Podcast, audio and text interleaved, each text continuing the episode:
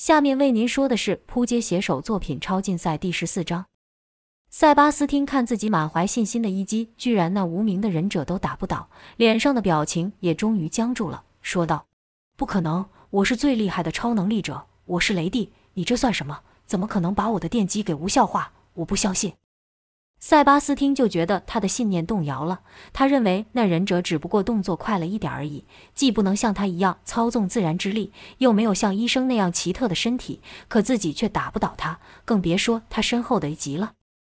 忍者才不理会塞巴斯汀的感受，手一甩，发出一枚飞镖。塞巴斯汀还在说：“我不相信，我是雷帝，我是有神之力的人，根本不知道死亡再度逼近。”飞镖在塞巴斯汀眉心前停住，又是向武出的手。算一算，塞巴斯汀已经被向武救了两次，可塞巴斯汀压根没看到飞镖打来，所以他也不会感激向武。不管怎么说，失去信心的塞巴斯汀暂时不会再冲出去送死了。真正的战斗才正要展开，就看忍者的身体缓缓的下沉，消失于自己的影子里，神不知鬼不觉的从雷莎印在墙边的影子中出现。雷莎感觉到了，叫道。他在这，雷莎感应得到忍者，但却无法闪开忍者夺命的刀。眼看那发亮的刀朝雷莎削来，就听到“枪”的一声轻响，一个半身晶体的人挡在了雷莎前面。这人自然是梅林了。梅林嘿了一声，说道：“只要不是那恶心的医生，我就不怕了。”忍者一击不中，立刻展开刀法，像刚才对付迪米特一样。眨眼的时间，便朝梅林劈出了数十刀。就听枪枪响声爆出，梅林把没有钻石化的一边藏起来。如此，忍者所有的攻击都打在了他能力化的半身上。突然间，响声消失了，原来是忍者的刀断了。忍者想要躲进影子了，但却被一人给抱住了。这个速度比忍者还快的人，便是卢卡斯了。卢卡斯也不知道哪来的勇气，在看过忍者的战斗后，他知道自己绝对不是忍者的对手，但他还是冲了出去。他知道不打倒前面这些人，自己就无法逃出去。于行动前，卢卡斯看了一眼科特，想起了科特是怎么对他的，心里虽然害怕，但还是动了。此时，忍者的半身已经隐没在影子里，他这隐身能力只能对自己使用。无法将其他人一起拖进影子中，被卢卡斯这一抱，忍者的半身就卡住了。但没了刀的忍者还是十分致命，就看他手一翻，出现了一把小刀，跟着就朝卢卡斯戳去。卢卡斯这一下便帮了适才一直挨打，没机会出手的梅林争取到了机会。当忍者攻击卢卡斯的时候，梅林的钻石拳也朝忍者打去。砰！一个沉重的闷响爆出。忍者被梅林这一拳打飞了出来。梅林知道对方厉害，光是一击可不够把对方打倒，冲上去就是一阵痛打。梅林的拳虽然没有忍者那样的速度，但每一击都打得墙壁震动，可见力量之大。梅林体内那压抑的暴力也彻底被激发起来，一拳接一拳，梅林的脸上甚至露出了微笑，边打边骂：“跑，叫你跑！我最讨厌的就是像你这种只敢躲在暗处偷袭、鬼鬼祟祟的家伙。”这下跑不掉了吧？眼看梅林聚集全力的一拳要打中忍者时，一道叫声传出，这声音极为刺耳，好像有人用叉子刮玻璃一样。几乎所有人都捂住耳朵，像雷莎这样感知力特别强的更是难受。发出这噪音的是那眼睛好像被皮肤给粘起来、长得像蝙蝠的人。雷莎痛苦地说道：“快让他安静，痛痛啊，我的耳朵！”面对蝙蝠男无差别的攻击，别说雷莎受不了了。海森博士与科特也在范围内。海森大叫道：“闭嘴啊！你想把我们也给害死吗？”就连硬汉科特也忍不住喊道：“A 吉，做点什么呀！”就看 A 吉手一动，海森与科特就被拉了过去。两人一到蝙蝠男后面，痛苦登时就减少许多。蝙蝠男的声波攻击本来没有这么厉害，但此时蝙蝠男占了地利，向武等一行人身在通道中，就好像一个传声筒一样，将蝙蝠男的声波增强了数倍。卢卡斯心想，这样不行，我必须让这吵人的怪人闭嘴，便想冲上前去把蝙蝠男给撞倒。可刚跑到蝙蝠男前方，就忍不住跪了下来，两手捂着耳朵倒地翻滚。原来是刚才忍者那一刀还是伤到了他，而且他发现愈靠近蝙蝠男，那刺耳之声就愈大。与此同时，他们的眼前还出现幻象，这幻象不是旁人，而是死去的亲人，这些都是藏在他们心中最深处的秘密。迪米特也看到了他的妻女出现他的眼前，这正是他渴求的。就看迪米特一点也不害怕的喊道：“等我，再等我一会，我一定会让你们回来的。我一定会将这两个世界变成一样的。”可迪米特半个身子卡死在天花板里，不论他怎么出力，就是无法把自己给弄出来。哪些王者的幻象，先是温柔的要他们放弃抵抗，让他们留在这里，说科特是好人。他其实是在帮助你们。如果你们伤害了他，那我们就再也无法见面了。这些幻象是如此的真实，他们甚至可以摸得到幻象，摸得到他们的头发。有人哭道：“对不起，对不起。”有人对着意外去世的双亲说道：“爸妈，你们怎么就这样走了？我好想你们。”也有人对着因病死亡的子女道：“你在那边好吗？我多么希望是我承受那病痛的折磨，而不是你。”那些亡魂也都做出了回应，缓缓地伸出手，两个世界的人就这样抱在了一起。可渐渐的不对劲了起来，他们就感到亡魂愈来愈用力。已故的小孩本来是搂着脖子，变成了掐；本来拥抱的彼此，变成了乐，而且力气变得愈来愈大。有人道：“亲爱的，你用痛我了。”可亡魂丝毫没有要松手的意思。那人想推开亡魂，却没有办法。一来是舍不得，二来是他们突然碰不到对方了。好些人的脸渐渐涨成了紫色，说道：“亲爱的，快放开我，眼看就要窒息。”当好些人被图腾女所召唤的亡魂攻击时，迪米特也没能例外。就看他被漂浮在半空中的妻女亡魂掐住了脖子。可迪米特没像其他人一样感到害怕，他欣然接受，笑道：“你们要带我走吗？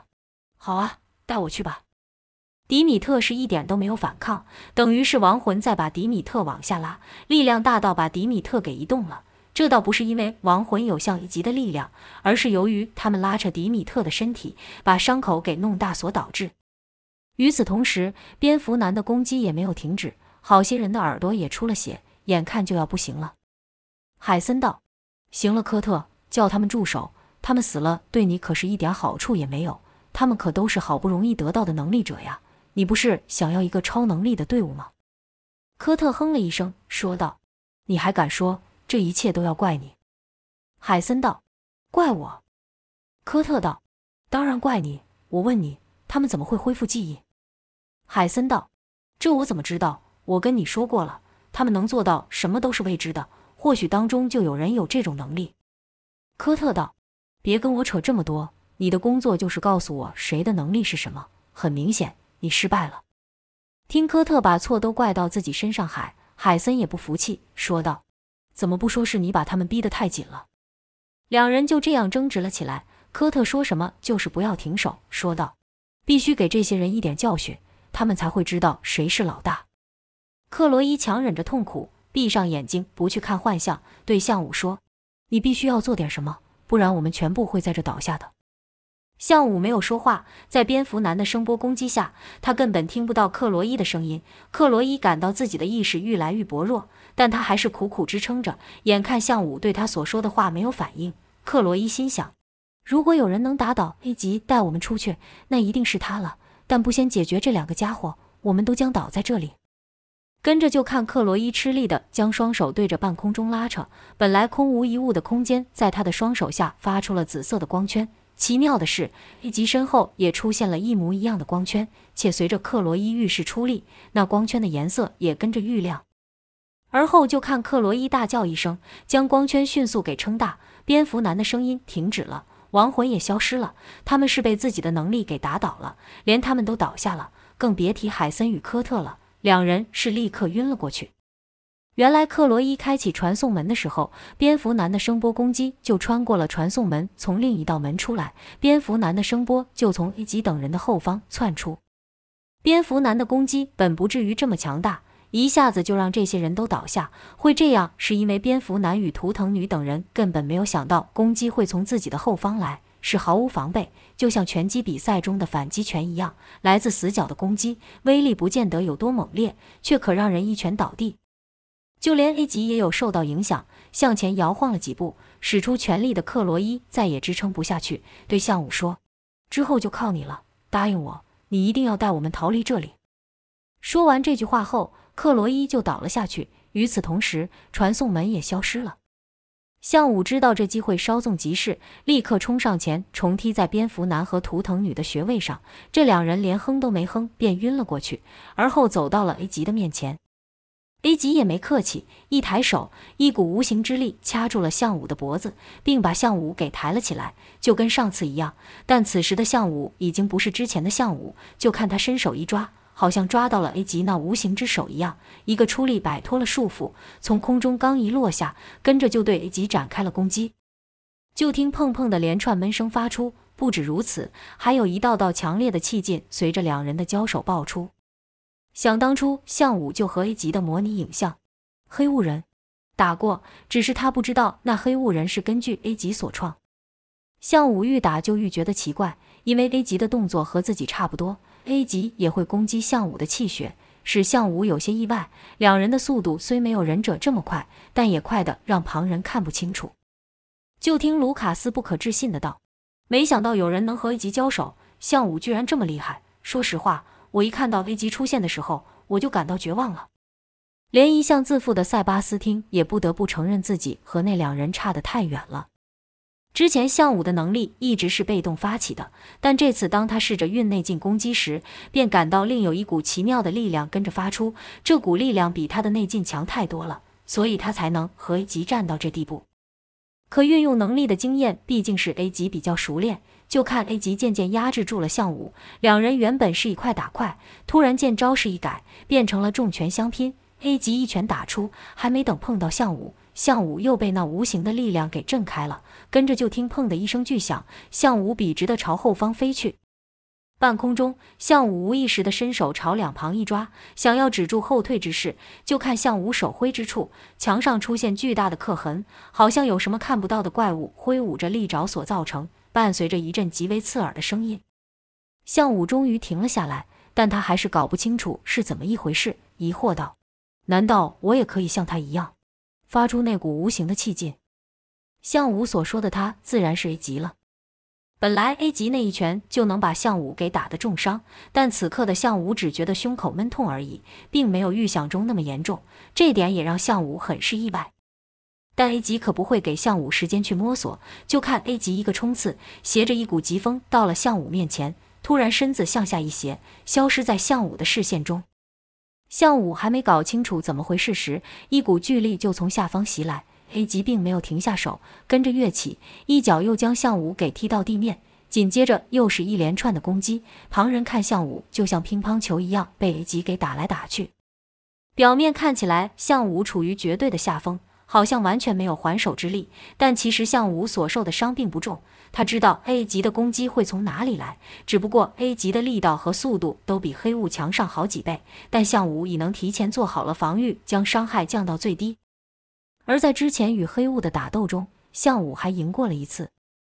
砰的一声爆响，是 A 级将项武给踢上空中的声音。当初在虚拟空间的时候，黑雾就会跳上去于半空中追击项武，但那只是没有超能力的 A 级复制品而已。真正的 A 级根本不需要跳上去攻击，就看 A 级伸出手来一张一握，项武便被那看不到力量给抓住了。A 级再将手用力回一扯，项武就完全照着 A 级手挥动的方向被抓了下来。项武是头下脚上的冲向 A 级，这还没完，A 级突然冲上前去，抬膝要撞项武，以项武下坠之势，要是再中这一招，肯定就完蛋了。克罗伊等人忍不住叫道：“小心啊，快躲开！”卢卡斯更是以为项武是必死无疑了，闭上了眼，不敢去看。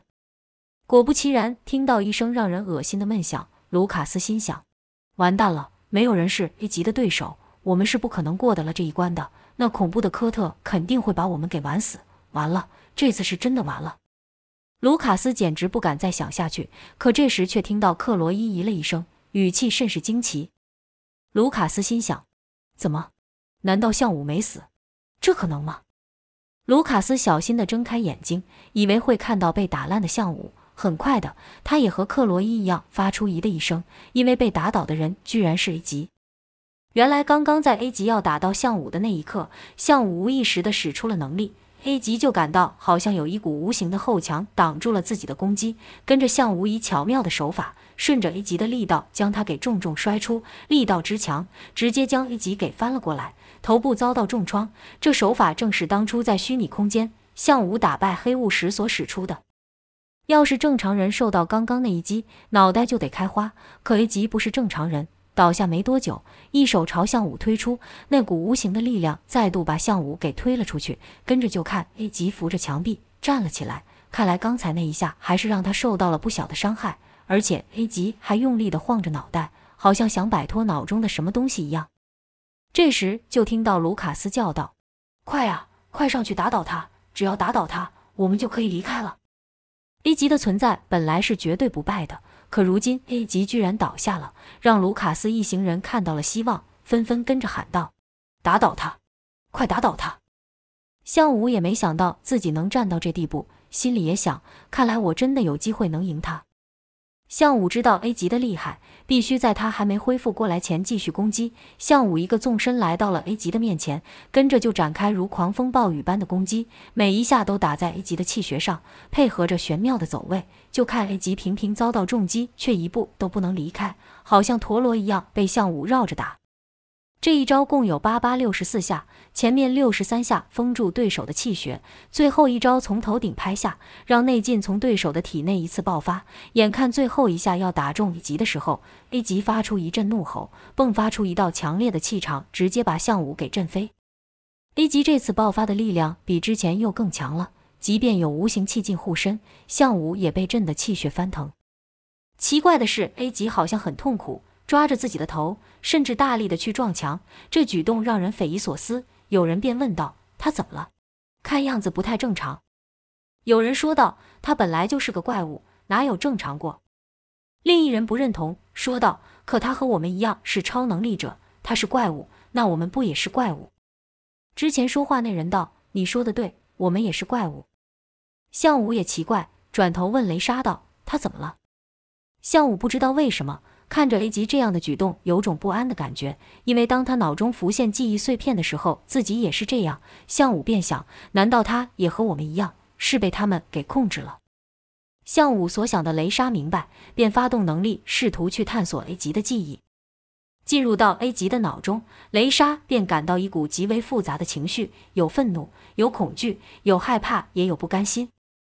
跟着是无数片段的记忆出现，伴随着巨大的痛苦，像被电击般，雷莎的身体出现了不自然的抖动。同一时间，A 级也痛苦地蹲了下来，以更快、更重的力道用头撞地。盖瑞忙问：“怎么了？你看到了什么了？”雷莎虚弱地说：“我我看到了你。”雷莎说这句话的时候，看着向武。向武不解，问道：“这什么意思？他的记忆里怎么会有我？”克罗伊也道：“那记忆是在这里发生的吗？”雷莎摇了摇头说：“不是这里。”卢卡斯道：“这不可能啊，他们两个不可能见过。”正当几人说着的时候，A 级突然停止自撞，抬头朝雷莎看去，两眼充满了血丝。只那么一瞬间，A 级就消失在他们的眼前。向武叫道：“快退开！”跟着就是“棒”的一声闷响。A 级的拳打在项武的腹部，项武用他的能量将雷莎等人给推了出去，自己承受了 A 级的攻击，吐了一大口热血。A 级紧接着又是一拳朝项武打去，就看项武手一勾，身体顺势从 A 级的背后翻去，A 级立刻反手打去，可这次的力量也被项武化为己用，反打在自己身上。A 级抬脚想要把项武给踢开，可腿一离地就被项武给翻了起来。紧接着，项武就朝 A 级的脑门劈出一掌。之前在虚拟空间中，A 级的复制人就是被项武这一招给打散的。当克罗伊、卢卡斯等人都认为项武要赢的时候，就看项武的那一掌硬是停在了 A 级的头上，劈不下去。卢卡斯喊道：“快呀，你在干嘛？快打倒他呀！就差这么一点了。”不会在这时候你慈悲心爆发吧？克罗伊发现不对劲，因为他注意到项武手上的青筋浮现，那是因用力过度所产生的。项武不是不忍下手，而是无法下手。A 级毕竟是 A 级，他可不像虚拟空间中的复制人这么好对付。A 级的身体虽然被项武给翻得颠倒过来，但靠着超能力也能将自己支撑于半空。